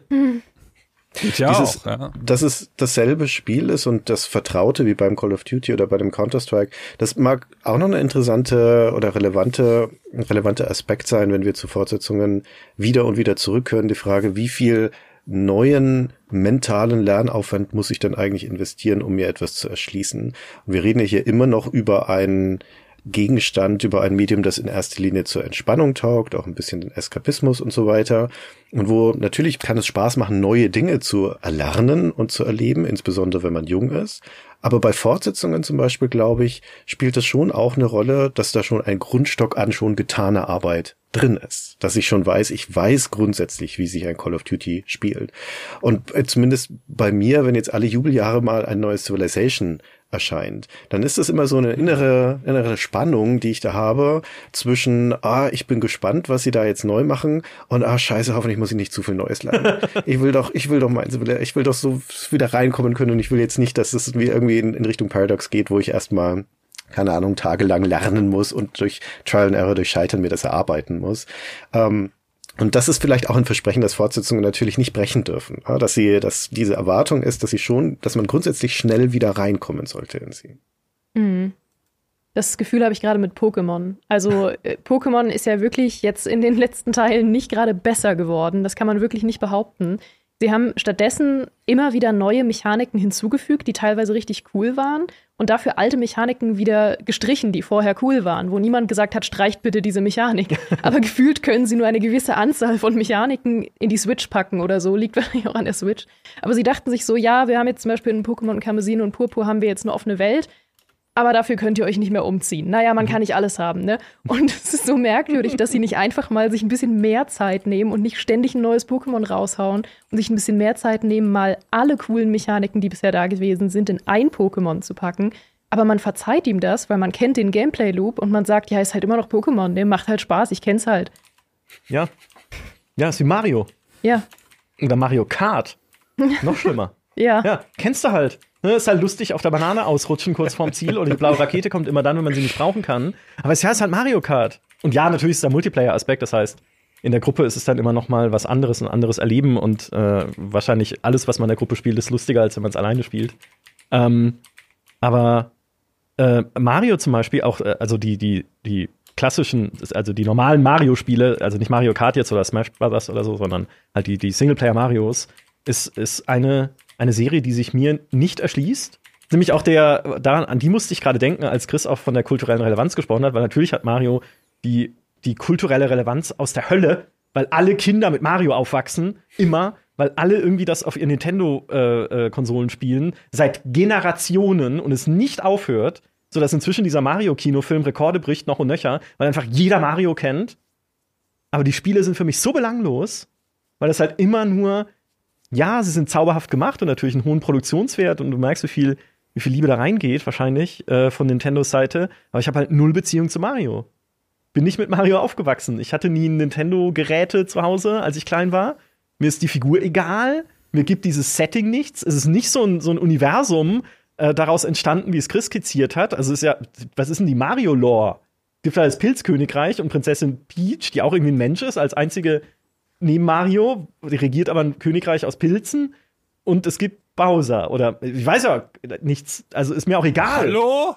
Also es gibt schon eine Menge Mario. Ich weiß, dass es eine Menge Mario-Charaktere gibt. Aber, also, aber ist das ein Universum, dass man, wo man sagt, boah, das ja, ist aber ein so Spieleuniversum. Cool, ja. Also du hast ja gerade schon das, das Kartspiel zum Beispiel genannt. Es gibt Rollenspiele Mario Univer äh, Mario Universum. Es gibt Sportspiele mit ja, ein Mario. Gameplay-Universum. Also es, ist ein, ja genau. Ja, okay, ja. Spieleuniversum. Ja, okay, das heißt, ja. ja, ist vor allen Dingen ein Universum für Kinder. Das darf man nicht vergessen. Das ist ja eine Marke, die sich grundsätzlich an Kinder wendet und die leicht erlernbar sein soll. Ja, deswegen kommt sie halt nicht mit wie der Planet von den Krill erobert wurde. Ja, also insofern, das kann man ihnen jetzt nicht vorwerfen, finde ich. Das stimmt. Außerdem hat Super Mario, glaube ich, recht viel Lore. Also seit Super Mario Galaxy existiert da, glaube ich, einiges an Story. Können sie dir auch nicht sagen, aber sie existiert. okay. Wir müssen mal einen Mario Lore Podcast machen. Ja. Ja. Wo wir uns dann Ja. gegenseitig, wo wir so raten einfach, was möglicherweise die Lore von Super Mario ist. Sagt dann so, ja, es gibt hier noch die eine äh, Rosalina, die hat diesen Stern. Glaube ich, ihr Haustier. Und dann sagst du, ja, ich glaube, Peach regiert das Pilzkönigreich. Und dann sag ich, das könnte sein. Ich, ich hätte halt auf jeden Fall gesagt, Mario ist die Serie, die niemals stirbt. Das Meinst ist genau du? die, ja. Solange Nintendo existiert, und es muss, glaube ich, viel passieren, damit Nintendo nicht mehr existieren würde, auf so einem Geldberg, wie sie sitzen, ähm, ich glaube, das, weil es ja diesen generationenübergreifenden Aspekt hat. Ne? Immer jede, jede Generation, die neu nachkommt, hat wieder sofort Mario in der Hand. Mhm. du, kommst du auf die Welt, wird dir ein Mario in die Hand gedrückt und gesagt, hier, lieb es. Und du sagst so, ja, hu, lustiger Typ mit roter Latzhose. Oder so. Ist sie rot, blau? Nee, keine Ahnung. Ihr wisst schon, Mario kennt ihr doch so einen Charakter, den ihr als Kind schon äh, kanntet. So, und ich glaube, das geht ewig weiter. Und es ist völlig egal, was es macht. Solange es okay, gut gemacht Nee. ist. Ja, natürlich, wenn es natürlich völlige Grütze wäre. Aber Ja. Ich, also Mario ist eine Serie, ich, ich würde ja erstmal sagen, das ist gar keine Serie, ja, sondern das ist, wie Christian so gesagt hat, so eine Art Folie oder ein, ein Prinzip, mit dem immer neue Spiele gemacht werden. Also das, wofür man heutzutage das Wort Franchise hat. Aber ich würde, es- also Mario lebt hauptsächlich davon von, ich weiß gar nicht, wie das Deutsch, wie ein deutsches Wort wäre, so eine Art Verwaltertum, so Stewardship, würde man im Englischen vielleicht sagen, ja, weil der, weil der, der Steward dieser Serie so super stark ist und so tolle Sachen macht. Und wenn das jetzt aufhören würde und Nintendo hat keine Lust mehr, macht drei lieblose Spiele, dann glaube ich, weiß ich nicht. Dann wird man sich immer an Mario erinnern, aber man wird sagen, boah, das war eine geile Serie von 1980 bis 2025 und danach. Es ist jetzt schade, dass meine Kinder das nicht mehr erleben können. Ich habe hab noch einen Gameboy von früher. ja, ich kann, das kann mir das gut vorstellen, dass sowas. Ich meine, kein Mensch erinnert sich mehr an Baba Papa oder an an irgendwelche Kinderserien aus den 80ern, die auch mal ziemlich groß waren.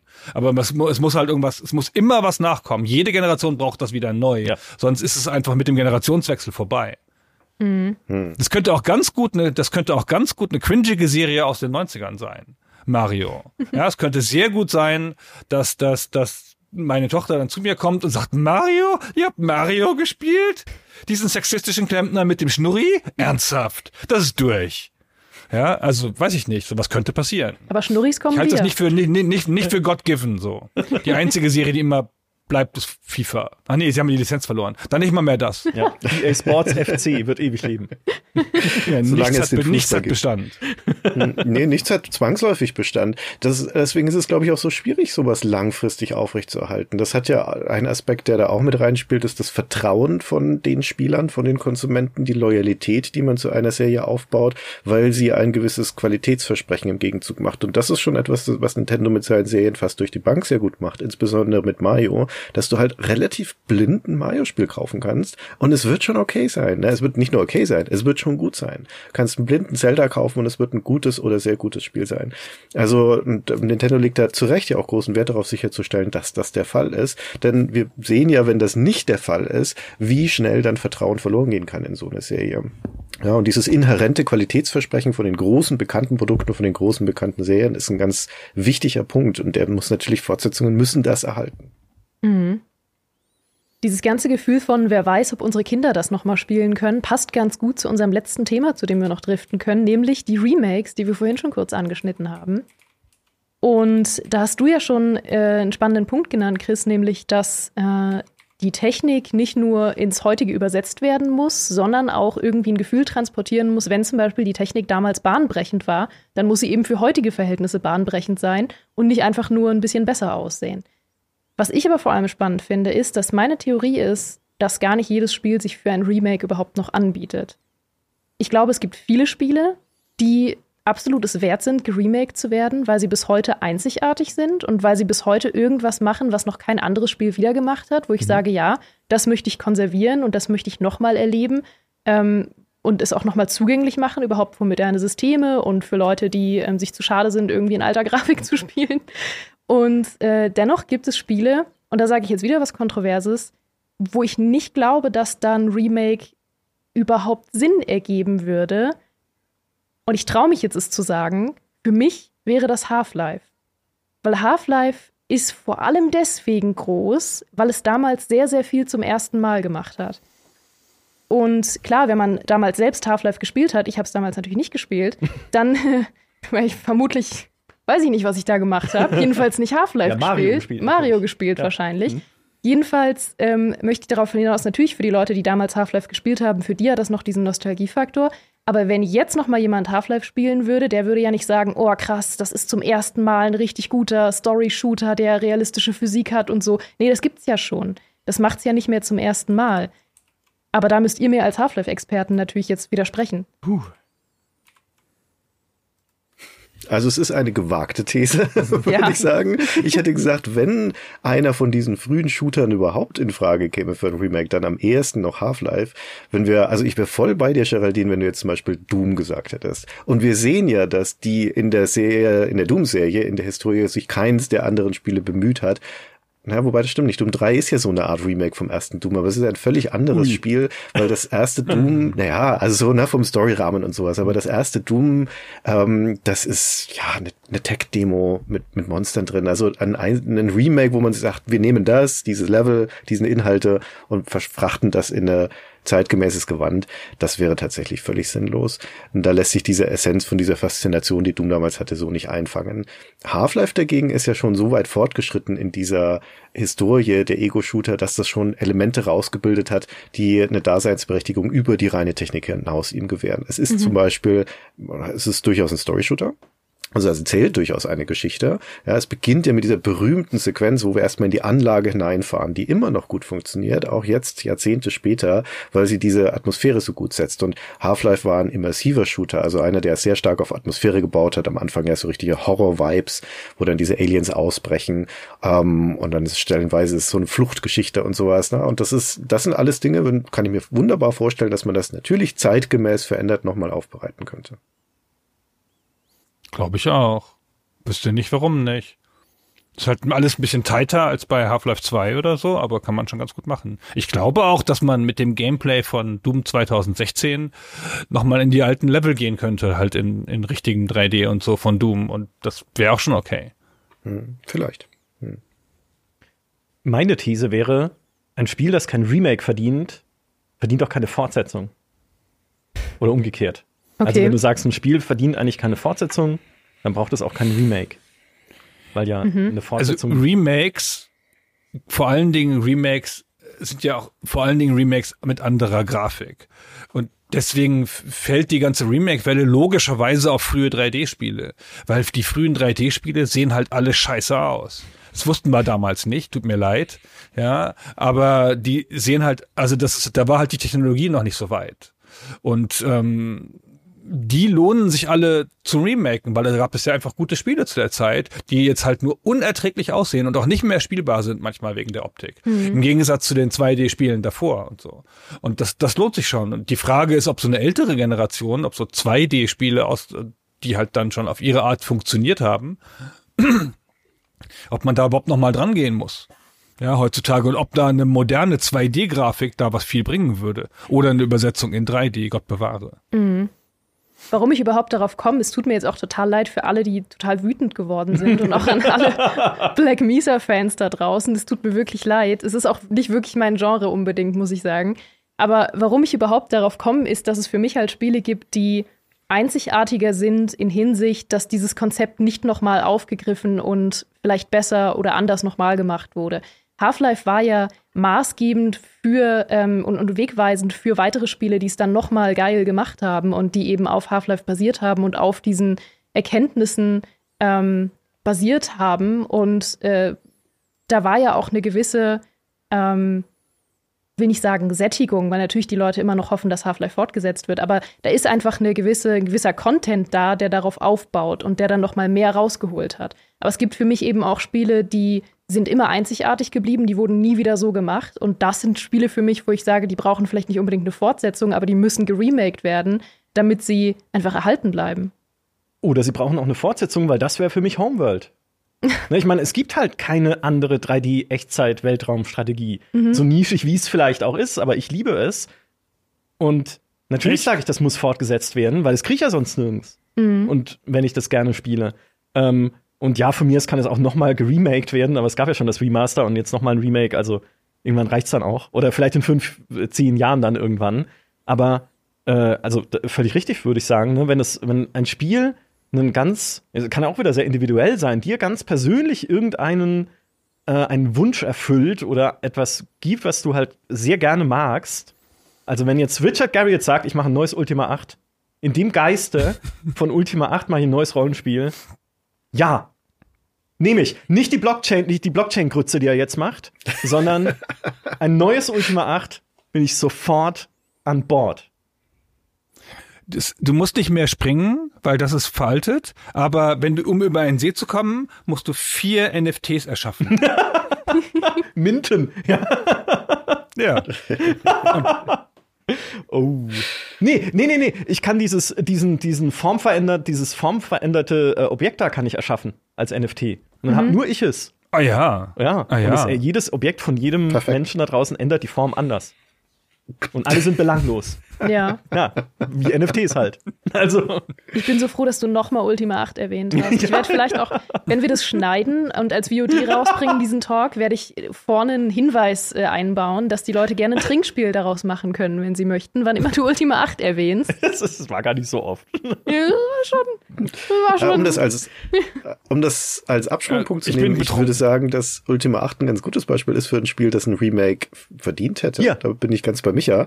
Ähm, weil weil das ja keine Einzigartigkeit hat, die sich aus irgendwie einer technischen Leistung oder so äh, speist. Ich würde Geraldine insofern zustimmen als Spiele, die hauptsächlich sich in ihrer Zeit definiert haben durch eine besondere technische Leistung, wie eben ein Doom oder ein Wolfenstein 3D, wo man einfach beeindruckt war, so eine Spielerfahrung das erste Mal zu haben, dass die nicht unbedingt remaked werden müssen, weil dieses gleiche Gefühl wird man nicht mehr erzeugen können heutzutage. Aber ein, ein in erster Linie erzählendes und atmosphärisches Spiel wie in Ultima 8, das könnte man wunderbar remaken und vielleicht würde man dann das, was damals, was das Spiel gewollt hat, aber was, wo ihm sein, seine Bedienung im Weg stand, seine, seine Isometrie im Weg stand, vielleicht wäre das jetzt sogar erreichbar, indem man das mit einem Remake herausarbeitet. Also insofern, es muss halt irgendeine Daseinsberechtigung für ein Remake geben. Und das ist, glaube ich, die zentrale Frage. Wofür macht man denn eigentlich Remakes? Und das weil man noch beantworten die wir Rechte jetzt. rumliegen hat. weil man noch die Rechte rumliegen hat und Geld verdienen muss. Ja, genau, weil es noch Fans da draußen gibt. Ja. Ja, im schlimmsten Falle das. Aber im besten Falle ist es wirklich die Zugänglichkeit. Also man darf ja wirklich nicht vergessen, dass manche Spiele einfach nicht mehr spielbar sind. Also wirklich technisch nicht mehr spielbar sind. Nicht nur im Sinne von, dass man sagt, oh, das sieht mir aber zu alt aus, sondern dass es die Konsole vielleicht nicht mehr gibt, auf der es spielbar war. Oder dass es, ähm, ich als großer Flash-Fan kann sagen, es gibt viele Flash-Spiele nicht mehr, die nur über Flash spielbar waren. Oder ähm, dass generell einfach PCs das äh, nicht mehr darstellen können, was da passiert ist. Und das wäre für mich der fast schon einzige sinnige Grund, aber ein sehr guter Grund, um Spiele zu remaken. Dass sie einfach der Welt zugänglich gemacht werden weiterhin. Ich glaube, äh, Remakes zu machen, ist einfach von Mario lernen, dass du einfach wieder auch einer neuen Generation dasselbe Spiel gibst, immer und immer wieder, um eine Serie am Leben zu erhalten. Ja. Um so, ne? Je, also, äh, um auch eine Marke natürlich so im Bewusstsein zu halten, weil einerseits dann die alten Leute, die sie noch kennen und die die alten Spiele noch kennen, sagen, oh, das ist ja wieder, oder auch Sonic, ne? Das ist, oh, das ist wieder Sonic wie früher und weißt du noch, wie geil Sonic auf dem Mega Drive war oder so. Ähm, und damit halt so ein gewisser Bass dazukommt und Leute sagen, hey, Sonic lebt, das gibt's noch. Und dann auch äh, vielleicht wieder neue Leute dazukommen und sagen, oh, ist ja gar nicht so unspannend, dieses Laufen durch Kreise. Und siehst du, ich mag das alles nicht. Also ich mag weder Sonic noch Mario, aber ne, vielleicht einfach so zu sagen, okay, ich, ich, auch da wieder, ich gebe jeder neuen Generation wieder dieses Spiel, damit sie sich vielleicht wieder neu darin verlieben kann, damit es auch immer noch weiter am Leben bleibt. Irgendwie. Oder nicht dieses Spiel an sich, aber dieses, diese Marke, dieses Universum. Dieses Ding. Ja. Vielleicht, vielleicht auch, vielleicht rede ich auch Quatsch.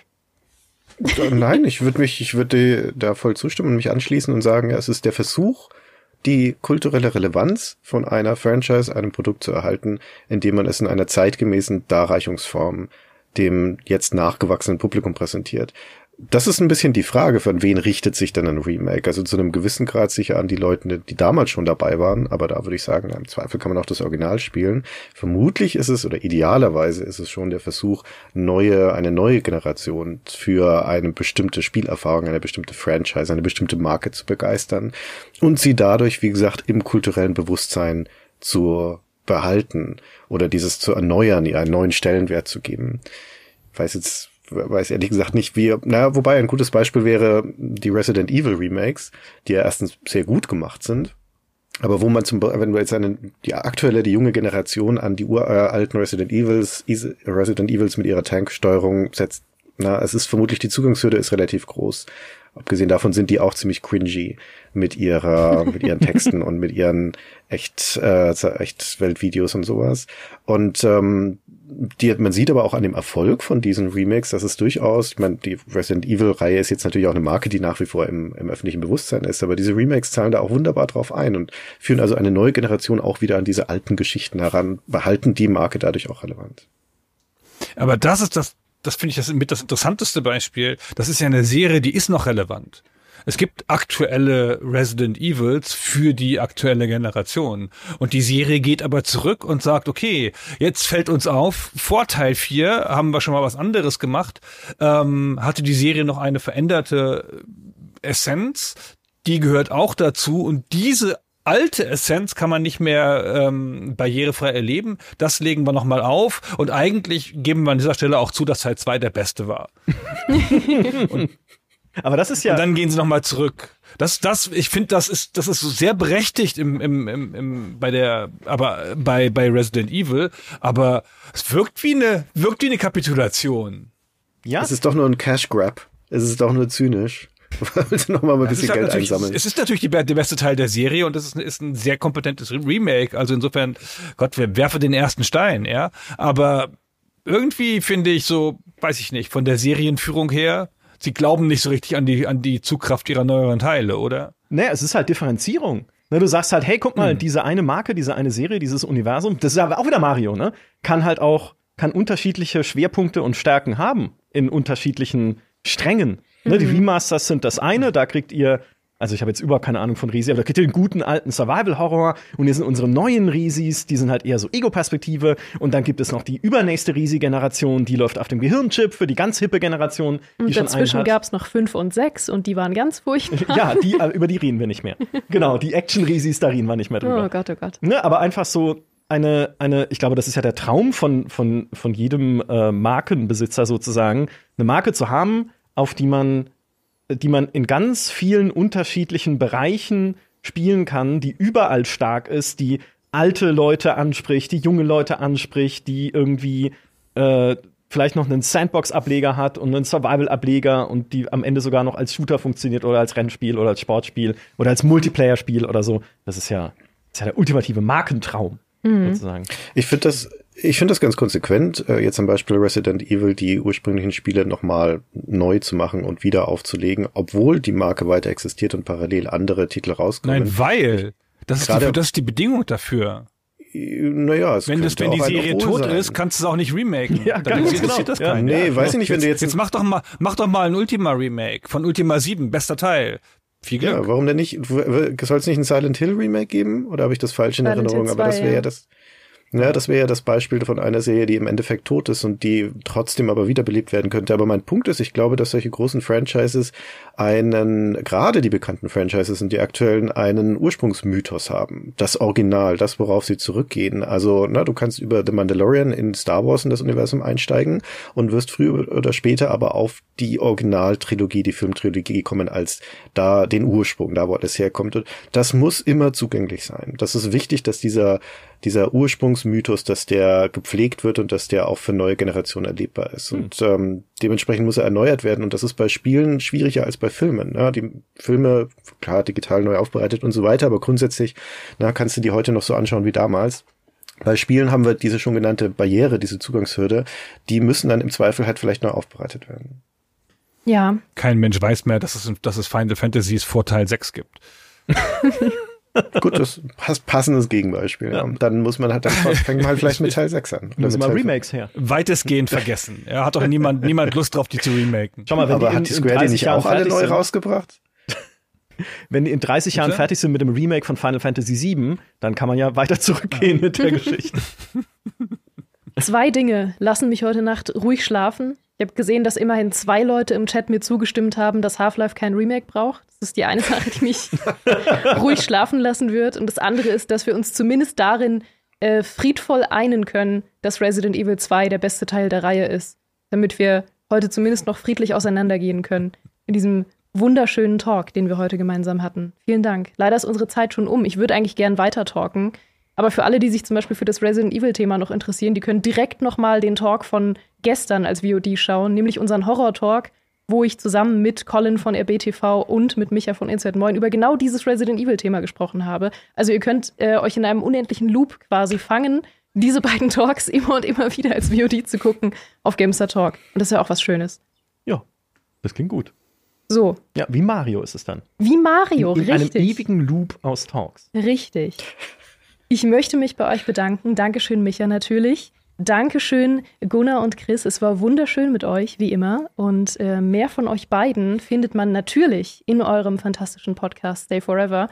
Und vielleicht auch irgendwann das Podcast Let's Play von Chris und mir zu Witcher 3.